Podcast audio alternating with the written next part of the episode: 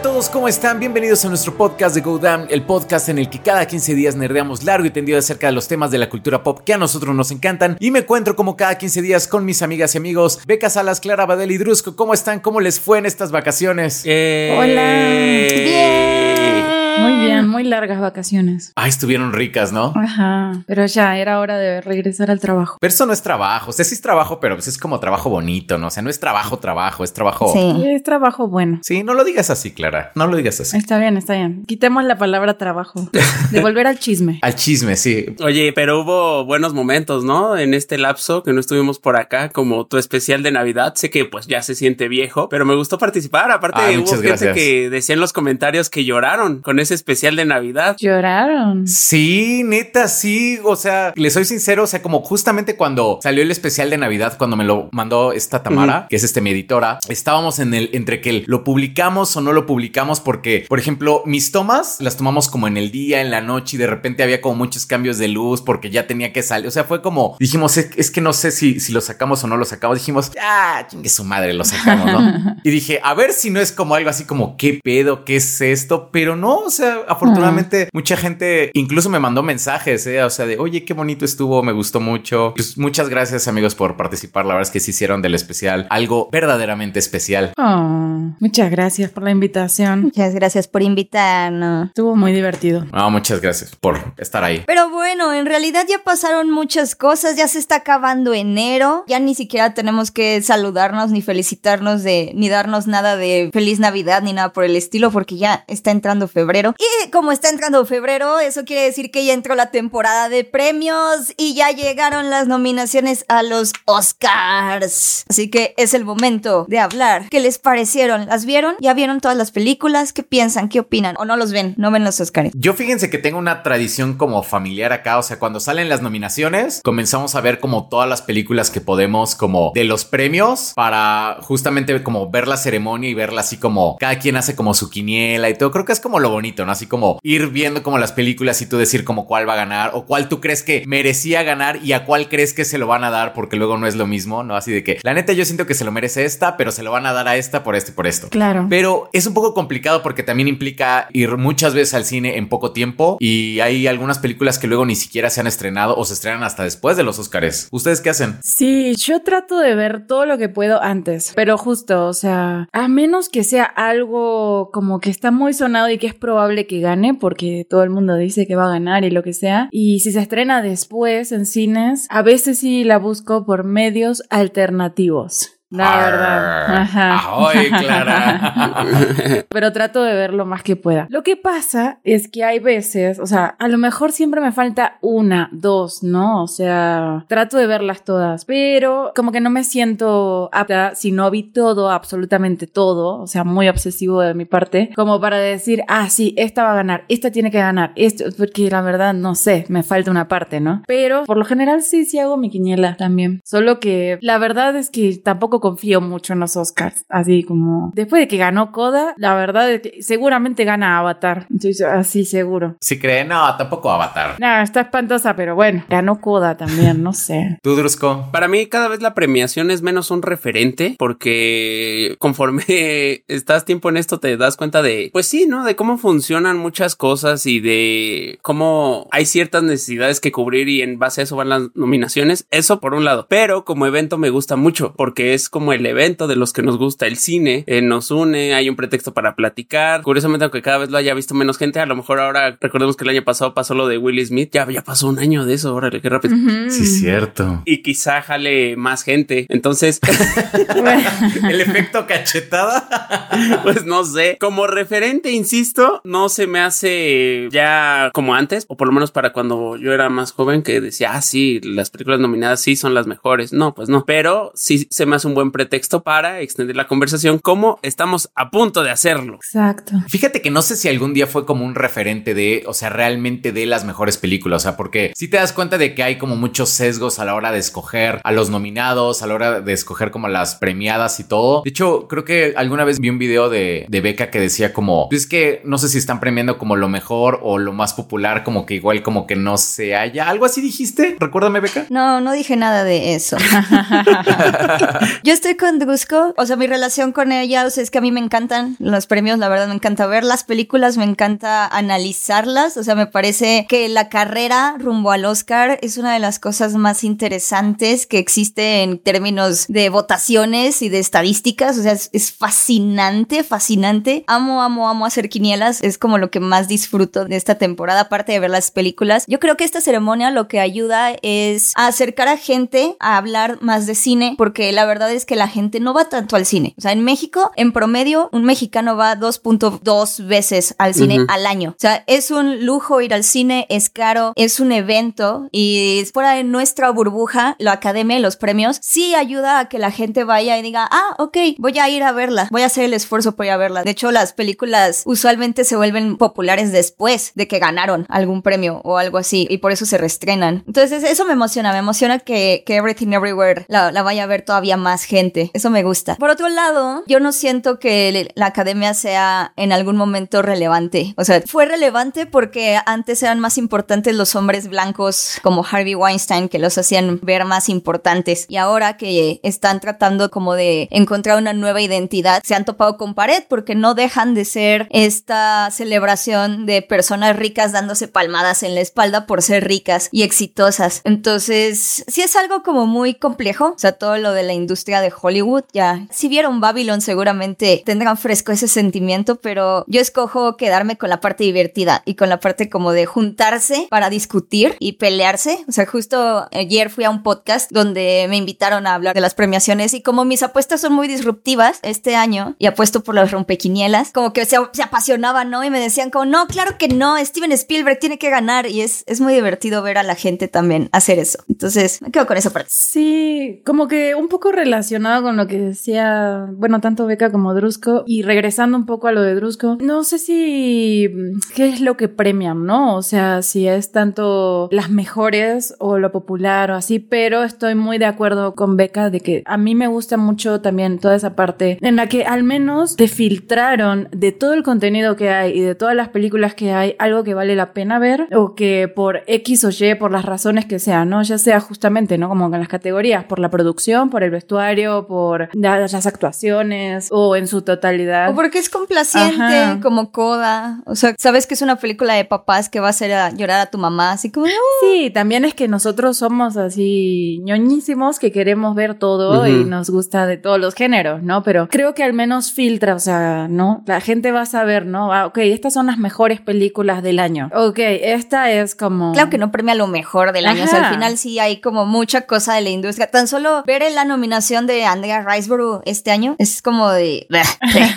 o sea, todavía es como mucho de amiguismo, muchas palancas, mucho como. No, por supuesto. Beca 2023. Pero a la, a la vez sí le sirve a la gente como cierto. Obviamente, ¿no? Que, que es de alguna forma también una manipulación de la gente que es como de, ok, te voy a decir que estas son las mejores para que veas Elvis. Y es como, mmm, lo dudo mucho. ¿Por qué está Elvis ahí? Ya por fin la vi que, o sea, por ejemplo, en las vacaciones sí dije, a ver, voy a ver como varias películas que no he visto como a lo largo del año. Ya vi Elvis por fin ya. No me gustó. no, ajá, ¿qué hace entre mejores películas? ¿Verdad que no? Es pésima. Sí, no, no, no. La verdad es que sí, qué cosa. Qué la cosa verdad es que sí me ofende que esté Elvis así nominada como a siete cosas y Mia God no aparece en ningún lado por nada. Tampoco Nope. Ajá. Que no haya sido nominado por nada. The Woman King no fue nominada nada. Ay. Los Oscars tienen algo como con las películas de terror, no sé, como que regularmente no las nominan y mucho menos las premian, ¿no? Entonces, por ejemplo, ahí se fue Nope. Y en el caso de Elvis, pues es que es como la, la historia que a los premios Oscars, o sea, les mama este tipo de historias Claro. como, como del sueño americano o de íconos estadounidenses y así. Les encanta, sí. ¿Qué? Porque gringos gonna gringo. Sí, o sea, sí. Gringos gonna gringuear, ¿no?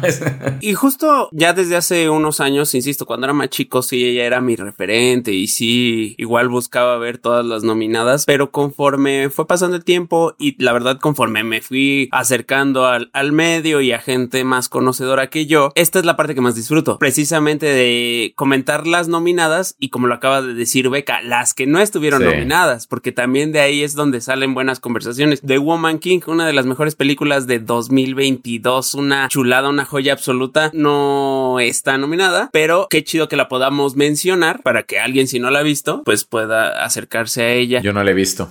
Yo no la he Ah, vela, está muy buena, ¿eh? Sí, sí, sí. Véanla. Aparte, Viola Davis hace una actuación tan increíble. O sea, Sí. literal, ella. Viola Davis es tan buena que hasta sale bien en Suicide Squad. Es como...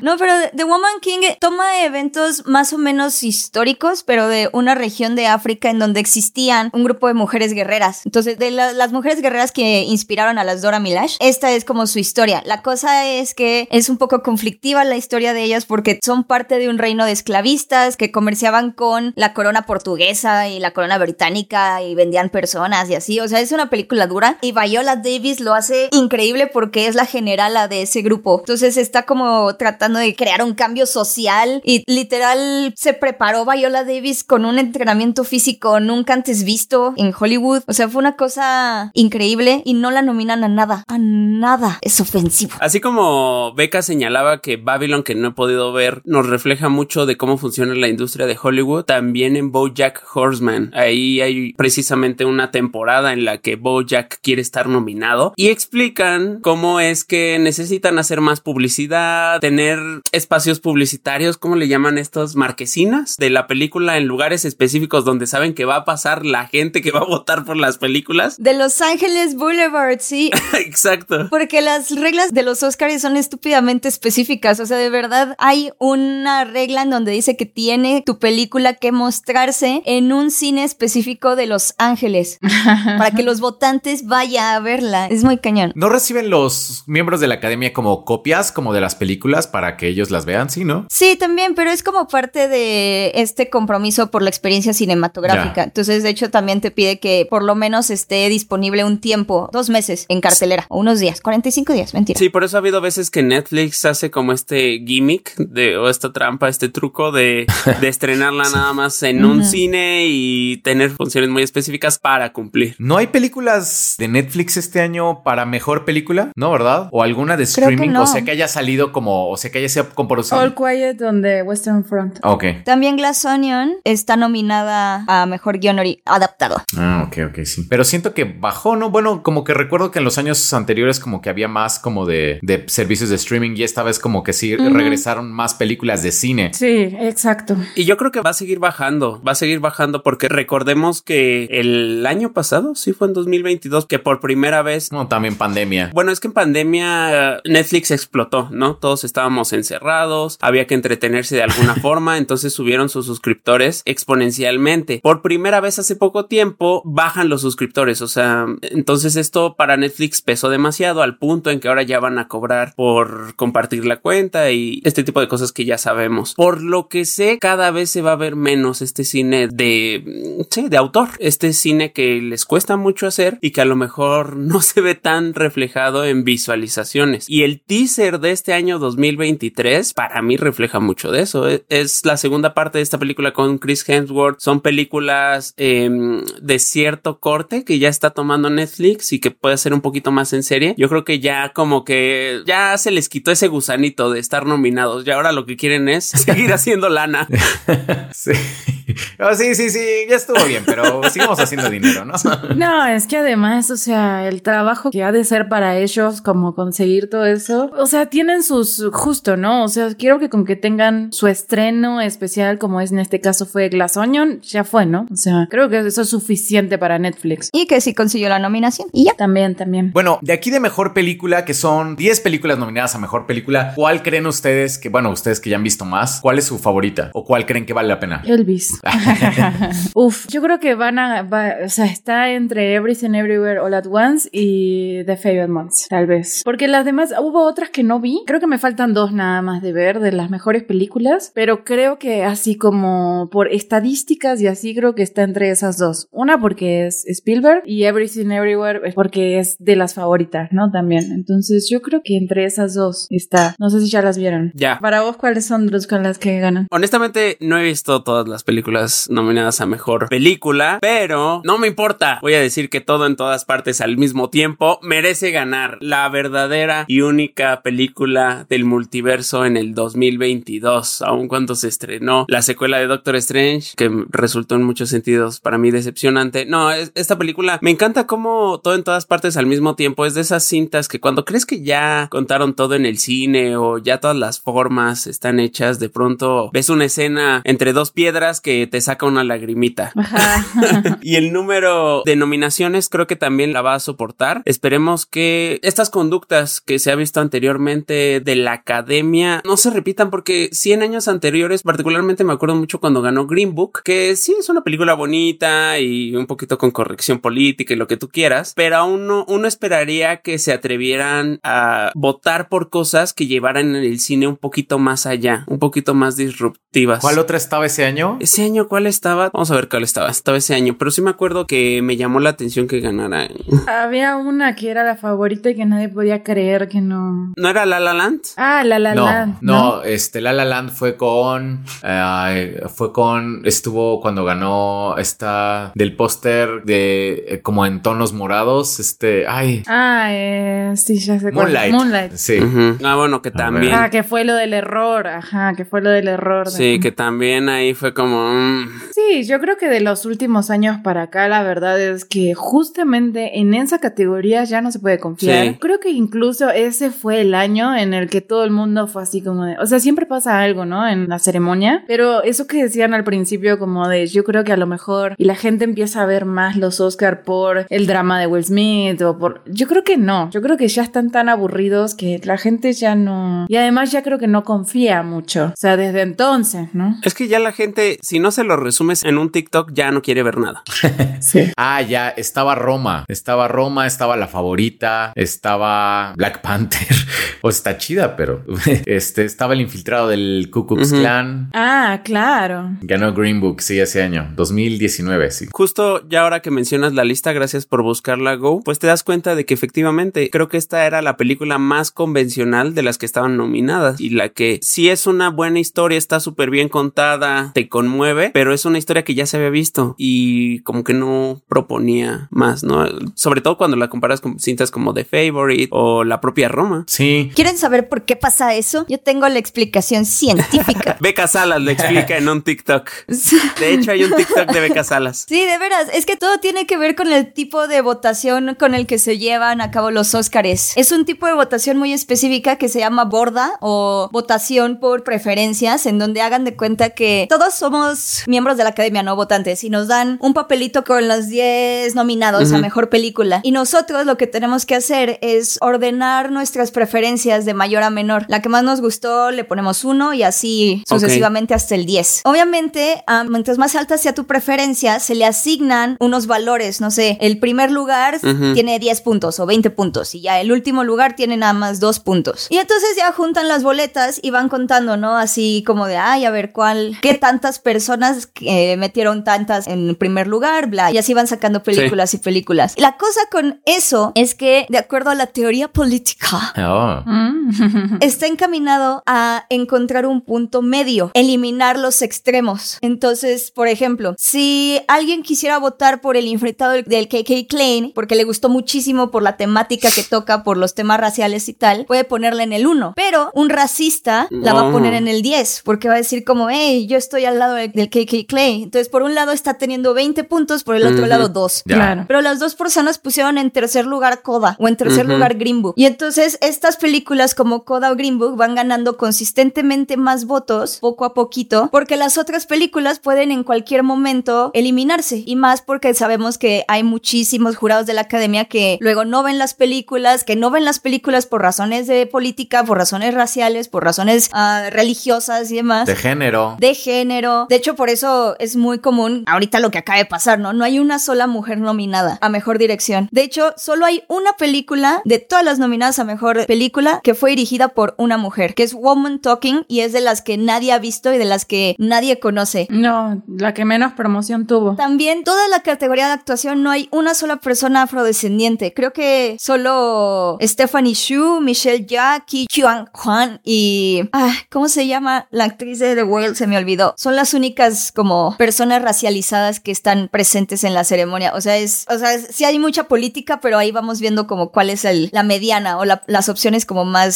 seguras, digamos, para votar y nominarlas. Entonces, pues sí, al final siempre van a ganar cosas como Coda, que son películas un poquito más complacientes, que sí están bien hechas y porque todos dijeron como... Está bonita esto está bonita. Está bonita, está en medio, sí, sí, sí. Tiene mensaje.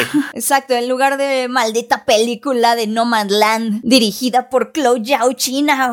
claro, sí, sí. Sí, sí, sí. Oye, Beca, ¿crees que esto cambiaría si nada más votaran por una? O sea, de que la que crees mejor película. Yo creo que cambiaría si redujeran el número de, miembros a la academia o bien la membresía a la academia fuera ya lo que es, que es más como una tarjetita de socialite y le hicieran como en Cannes y cada año escogieran a una mesa diferente para que se pusieran a buscar como, a lo mejor sí, que los nominados y eso sí fueran como votados o elegidos por todos los miembros de la academia, por los 10.000 miembros de la academia, pero que las votaciones fuera así como por una mesita de Illuminatis, de representantes, así eminencias de cada una de las categorías y que ellos fueran los que votaran. y son puros viejitos blancos, ¿no? sí.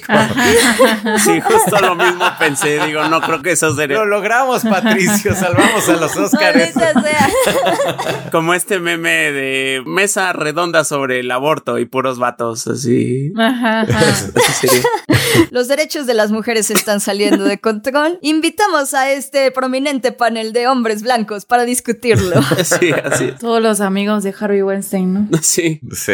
creo que no hay solución. Que la inteligencia artificial decida. Bueno, no, tampoco sería solución porque. No, tampoco. Ajá, no, no. Porque tiene sesgos, ¿no? tiene sesgos. De hecho, ya se ha visto que hay inteligencias artificiales medio racistas, entonces. ¿En serio? Sí. Se alimentan de las personas. Sí, es un reflejo del internet, sí, claro. Ajá, sí, no hay solución. Charlie. Pero si me dan, yo sí le voy a Avatar o de Fablemans. Pero de que crees que va a ganar, quieres que va a ganar o porque va a ganar. O sea, porque es como bien dijo Ghost, son, son cosas distintas. O sea, van a ganar. Van a ganar alguna de esas dos. Sí, estoy de acuerdo. Alguna de esas dos va a ganar. Me gustaría, ay, estoy muy conflictuada porque creo que no sé cuál me gustó más citar o Everything Everywhere All At Once. No he visto Banshees, la verdad. No he visto Banshees of Inisherin, esa la voy a ver hasta el lunes, pero también me han dicho que está muy buena. Entonces no sé si cambie mi opinión, pero ahorita Tar, Tar ha sido la película que más me tocó y que más me trastornó el otro año, pero Everything Everywhere me gusta mucho y se lo merece mucho. No sé, estoy conflictuada. No sé cuál me gustaría que ganara. Cualquiera de las dos me, me pondría feliz. Ajá, es que es muy distinto justo, ¿no? Como de lo que te gustaría que ganara y qué va a ganar. Yo creo que Avatar tiene muchas chances de ganar. O sea, es una película que ha tenido una producción, como ya lo dijimos en el episodio anterior, ¿no? ¿Cuántos años no haciéndose? Ha sido de las películas más taquilleras, aunque tenga... Además, son gringos, les encantan este tipo de historias, así, el Mesías, de los salvadores, la familia. Sí se siente al viejito blanco, sí se siente viejito blanco. Los valores, exacto, ¿no? Y, la colonización, y les mama.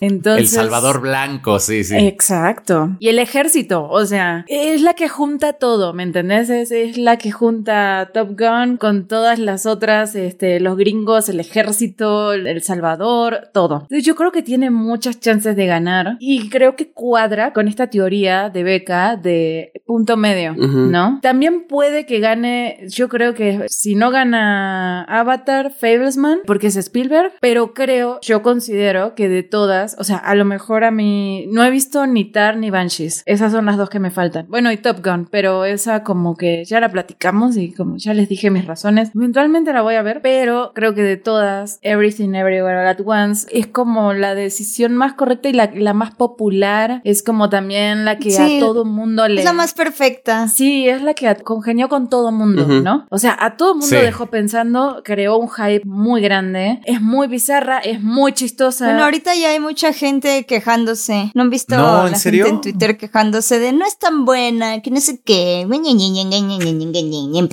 Ay, pero es que luego, o sea, cuando hay algo como que es, que es bueno, o sea, como no falta el, mamador que es como, pues la verdad es que no estaba tan chida. Yo me dormí en la primera Soy media hora. Soy de ese 1% al que no le gustó. sí. sí, sí, Ay, qué cosas. Oigan, creo que sí va a ganar Avatar. Por todo lo que dijo Clara, claramente va a ganar Avatar. Por... Claramente. Teníamos que usarlo en el podcast, ¿verdad?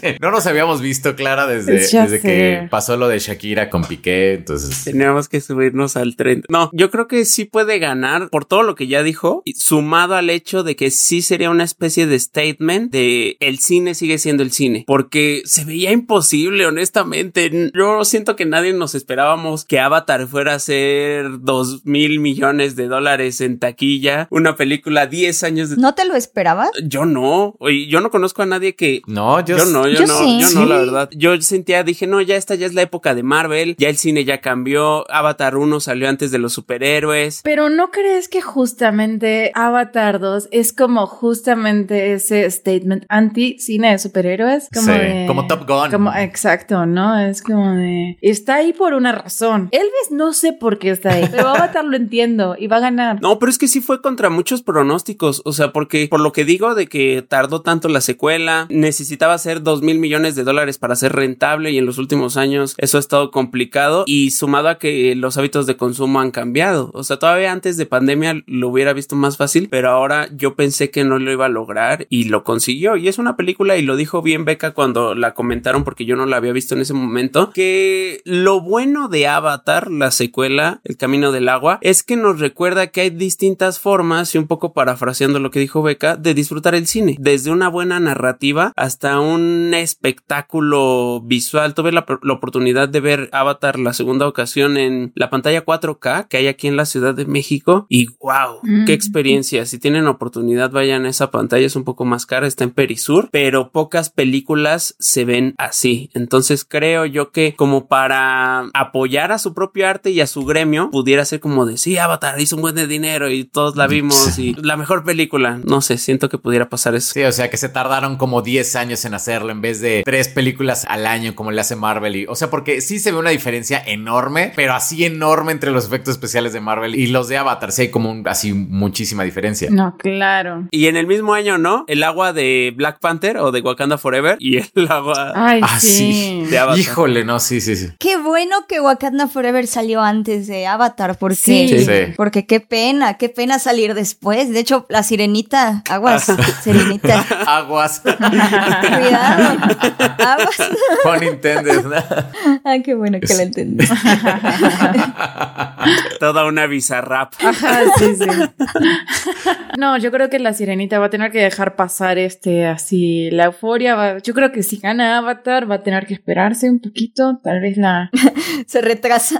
se retrasa así hasta que todo el mundo haya olvidado las ballenas. es ¿Cómo que- se ve el agua realmente? Ajá, ajá, la- las ballenitas nadando y ¿A ustedes no les pasó que en su función de Avatar había gente que aplaudía? Eso me No. Impactó. no. Eso me impactó. Dije, eh, dije, no, este señor sí sabe hacer su trabajo. Es que sí lo sabe hacer. ¿En serio les tocó que aplaudían? Te lo juro, cuando un personaje pierde el brazo, que es un personaje bastante chocante, Sí. adelante una chava de mí y dijeron, sí, bravo. Y cositas así que, que vi, me impactó. qué loco. Yo fui a verla y también cuando Payacán se salva, es como de sí, a una persona gritó "¡A Ajá, huevo! Cositas así. Ahora sí, un señor a huevo. No, en mi sala de cine fueron muy apáticos entonces. Sí, bueno, que yo creo que ya está como un poco. Antes a mí no me pasaban esas cosas, ¿no? Pero creo que ahora está como más, es- está más normalizado que la gente como que, que se sienta esa vibra, ¿no? En las salas de cine, Mm. que la gente ya interactúe un poco más. Y creo que eso, eso sí viene de Marvel, por ejemplo. O sea, así sale el Capitán América y todo el mundo, sí. Creo que está como bien visto, ¿no? Ya, sí. Claro, es innegable el efecto que ha tenido Marvel en la experiencia cinematográfica, pero también Avatar es, tam- es una experiencia cinematográfica muy diferente. Y la verdad, yo sí esperaba que lo fuera a lograr porque James Cameron, o sea, ya lo había logrado dos veces. ¿Qué nos hacía pensar que no iba a hacerlo una tercera vez? O sea, Titanic y las dos de Avatar es el único director que está tres veces en el top 5 Ujú. de las películas más taquilleras del mundo. Está muy cañón ese hombre. Y antes de Titanic, ¿cuál fue como, o sea, fue Terminator 2 antes de Titanic? Fue Terminator, sí. Ese hombre es el rey Midas de Hollywood. O sea, y tiene aparte que 15 películas. O sea, ha dirigido 15 películas. Muy poquitas, sí, o sea. sí, sí. Dirigido muy poquitas películas. Porque antes de eso fue Terminator 1, Mentiras Verdaderas y... Ah, mentiras verdaderas. No me acuerdo qué otra. ¿Qué otra ha hecho James Creo Cameron? que son todas las que yo le conozco. O sea, seguro sí he hecho otras, ¿no? Así como en- ¿Saben por qué yo también había perdido la fe? Porque ya hasta él mismo lo veía fastidiado. En 2019 2019, antes del estreno de Alita Battle Angel, la entonces. Ay, es Alita, producida sí, por él. La entonces 20th Century Fox nos puso como un mensaje de James Cameron, porque era productor de la película y él quería hacer esta película, pero salía diciendo algo como, bueno, pues, pero así casi deprimido, muy triste su rostro. Yo quería hacer esta película, pero al final, este, creo que fue Robert Rodríguez, ¿no? El que la dirige, porque yo estaré haciendo lo que me resta de vida, algo así decía, Avatar. Oh, wow. Porque posiblemente lo que me... re- Pero te- se los juro que sin sonrisa ni nada. Sí. Yo dije, no, ya está ese señor, está fastidiado, ya, ya déjenlo en paz. Y eso fue hace tres años. Bueno, tres años antes del estreno. Sí. Yo dije, no, ya está, él está fastidiado de esto. Y wow, tómala. Increíble. Oye, con todo y todo, porque recuerdo que hace poquito como que no quiso firmar como unos autógrafos, una cosa así, y como que lo abucharon y él les pintó el dedo a los fans. Es como, me, me vale que haya redes sociales, así como, yo les pinto el dedo si yo quiero, así. Es súper mamón, súper mamón ese hombre. bueno, pero ya está señor, ya, sí. Está viejito, sí, sí, sí. Ya puede entrar como en ese rol, así como de, ya está anciano, ¿no? Sí. Ya puede jugarle al demente. Ya déjenlo. Ya baila aplaudiendo, ¿no? Y Ajá. así en las fiestas baila. para allá vamos, para allá vamos, no se rían, ¿eh? Tar, vayan a verla, Tar. Si pueden, vayan a ver Tar. Si quieren ver una verdadera película, Se estrena ahora en febrero, ¿no? estrena en febrero. Y a ti, Go, te va a gustar mucho. Oh, ok, ok. Muy- Porque trata de una directora de orquesta que es la mejor directora de orquesta del mundo. Está sacando un libro, no puede tener un mejor momento para ser ella, porque también aparte está grabando un disco especial de una parte de una composición de ella. Es muy importante. Pero es acusada Oh. de abuso sexual.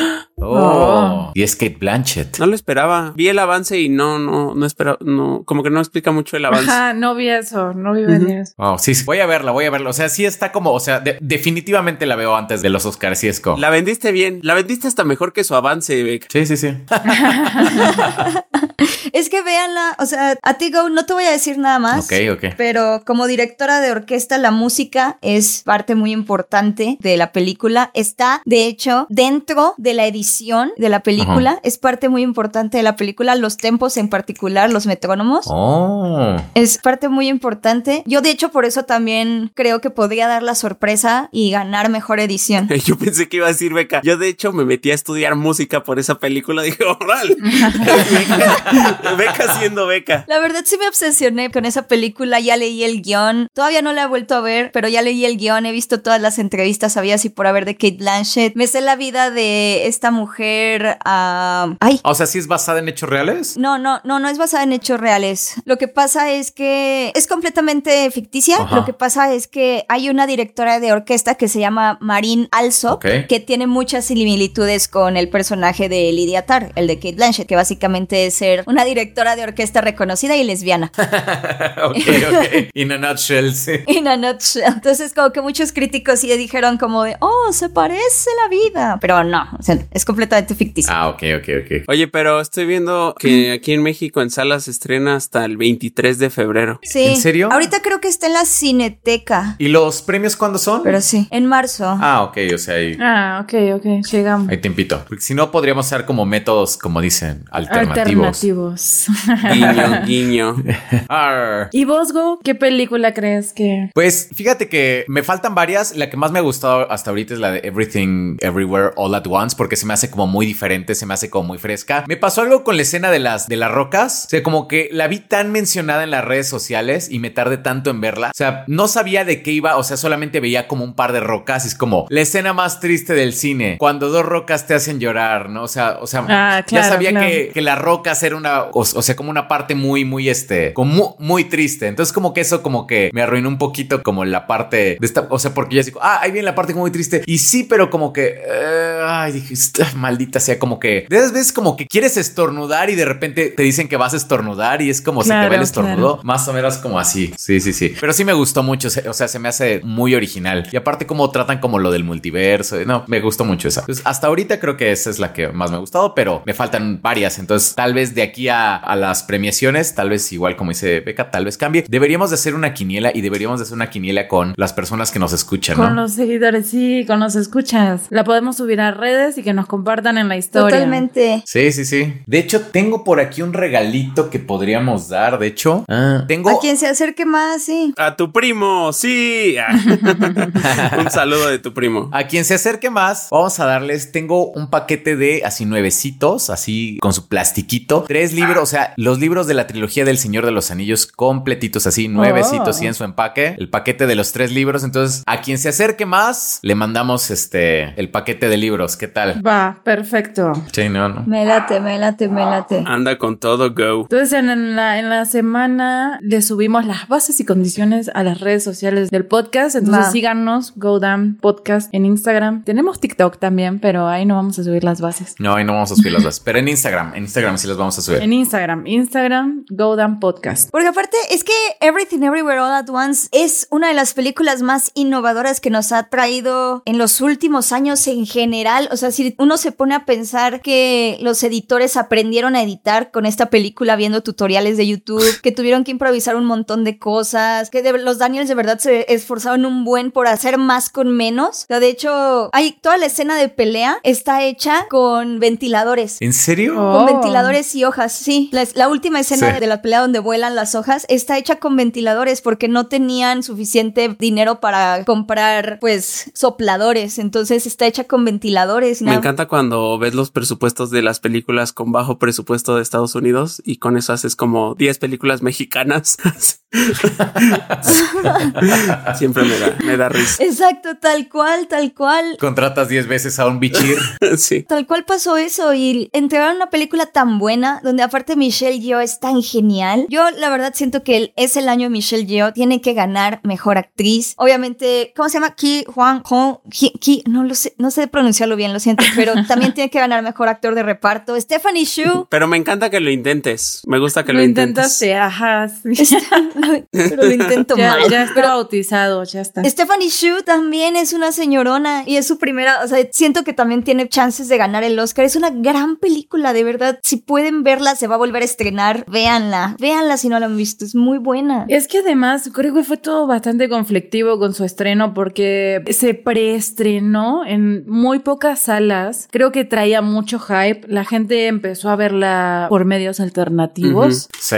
Había muy pocas funciones. Yo me acuerdo que cuando llegué, además de que tuve la mala suerte de que compré el boleto mal porque la aplicación de, de Cinépolis se me actualizó. Entonces la compré para un día antes, ¿no? Entonces llegué tarde, llegué mal, me tuve que sentar hasta el frente y todo eso. Pero la sala llena, así, llenísima. Y después, cuando ya se estrena bien, creo que traía mucho hype, hay muchos memes, hay muchas cosas, pero creo que no estoy muy segura de cómo le fue, como, no sé si la gente se enteró completamente como del estreno bien, bien, bien. Entonces creo que fue algo confuso. Entonces me parece muy positivo que se vuelva a estrenar, que la gente la vea, que tenga chance de volverla a ver y si no la han visto, que se vea en la pantalla grande. Fue muy de boca en boca, ¿no? O sea, porque yo me acuerdo Ajá, que exacto. en la Ciudad de México ya estaba, yo la quería ver, pero aquí en Querétaro, por ejemplo, no había un solo cine en donde la pudieras ver. Me acuerdo que por eso no lo podíamos cuadrar como con lo del podcast, porque, o sea, yo me acuerdo que sí lo quería ver como en una sala de cine y ya después aquí, por ejemplo, se estrenó como poquito tiempo, ya después como, pues, no sé, como que,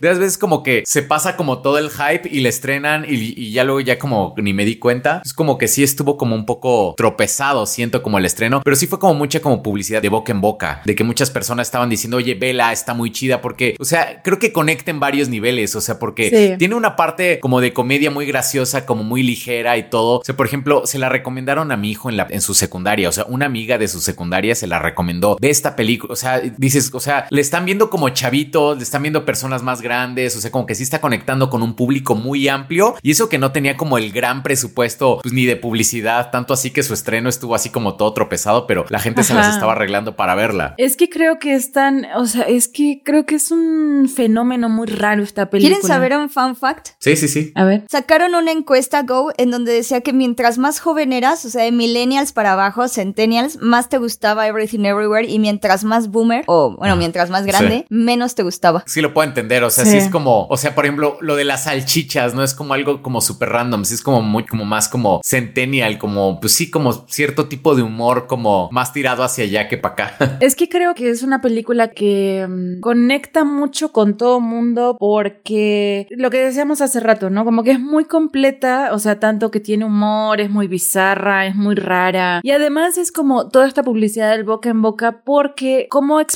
explicas? O sea, creo que no lo hemos hecho tal cual hoy. ¿Cómo explicas de qué es la película? ¿Me entendés? Habla de la vida, ¿no? O sea, es como de Sí. vela. O sea, es esa reseña que simplemente es como vela, ¿no? No le puedes explicar. ¿Qué le vas a decir? Hay un multiverso y hay uno de salchichas. Y es como, sí, pero no a la vez. Y hay rocas. Y es como, de, ok, no, lo que pasa es que habla de todo a la vez, en todas partes, justamente tal cual el nombre es lo que es la película. Entonces creo que eso despierta mucho también la curiosidad, tanto de jóvenes como de grandes. Y creo que a los jóvenes, pues a lo mejor te gusta mucho porque te plantea cosas en las que a lo mejor estás pensando, a lo mejor te preguntas, a lo mejor es muy chistosa y cuanto más boomer, pues ya, ya. Si no pensaste en eso en tu juventud, ya fue, Sí, ¿no? ya. O sea, ya. Es como un regaño la película, es como, de, ya, debiste pensar. Sí estoy muy de acuerdo porque en lo que dices, claro, porque es como estas películas en donde si te dicen Michelle Yeoh interpreta a Evelyn Wong, una mujer que tiene broncas con el SAT y que de repente resulta que es la elegida para salvar el multiverso o algo así, se queda corto con lo que es, o sea, Sí. no le hace justicia, sí. no le hace justicia a lo que es la película, a lo que encuentras, a lo que de verdad trata, a todos los momentos tan memorables que tiene Rakakuni. Ajá.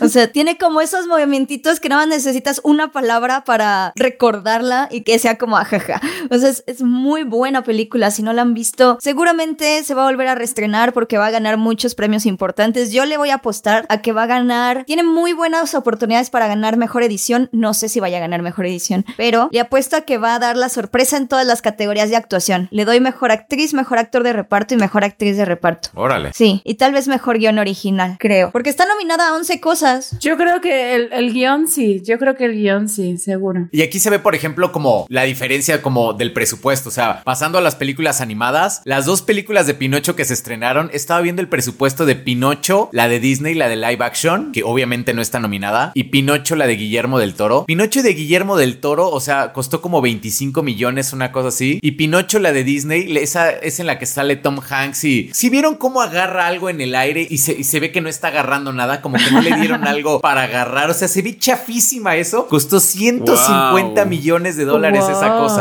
Pues la- yo creo que tres cuartos se fueron en Tom Hanks. Pero la gente está como muy contenta por la nominación de Pinocho. Creo que también por ahí he visto que a la gente le ha gustado mucho la del gato con botas. Ay, no la he visto, pero estoy dispuesta a verla, pues dicen que es una maravilla. ¡Qué ¿no? fabulosa! Vela, vela. O sea, esta categoría es obviamente para nuestro queridísimo Guillermo del Toro, por supuesto, merecidísima, ¿no? Sí. gran película. Sí, nadie se va a molestar por eso, todo el mundo está muy feliz. Vamos a festejar todos al ángel cuando eso pase.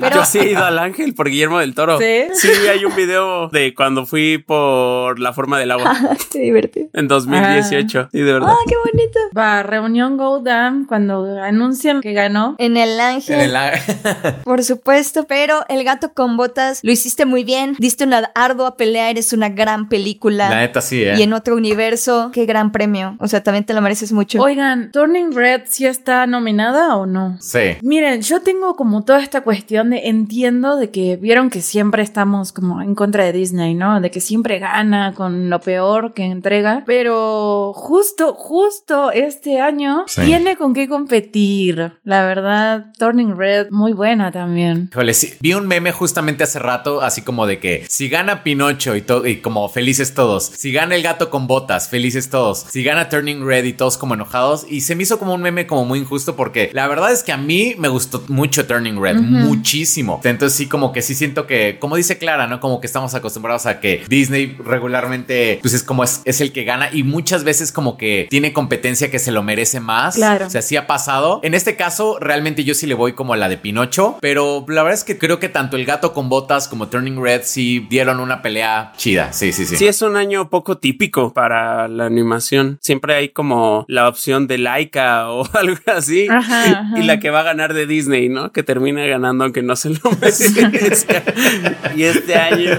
Laika siempre pierde, pobrecitos. Que ahora también está Sea Beast y qué bueno que está nominada porque también es una gran película que está en Netflix, que es de Ah, Netflix, por cierto. Entonces, si pueden ir a verla. ¿Es de Netflix o solo la distribuye? Según yo, sí es de Netflix. ¿De qué va esa? Esa es de un padre y su hijo que van a enfrentar a un dragón, o bueno, por azares del destino enfrentan a un dragón. No les voy a decir más, es esta, también de estas películas que está cool que las disfrutan disfruten sin saber mucho, vayan a verla también, está muy bonita, la verdad. Y gran, gran, gran, gran, gran película de animada. Sí, está buena, está, está linda. Tienes mucha habilidad para vender las películas en una frase, Beca, ¿eh? Ya, te- ya deberían de contratarte para hacer quotes.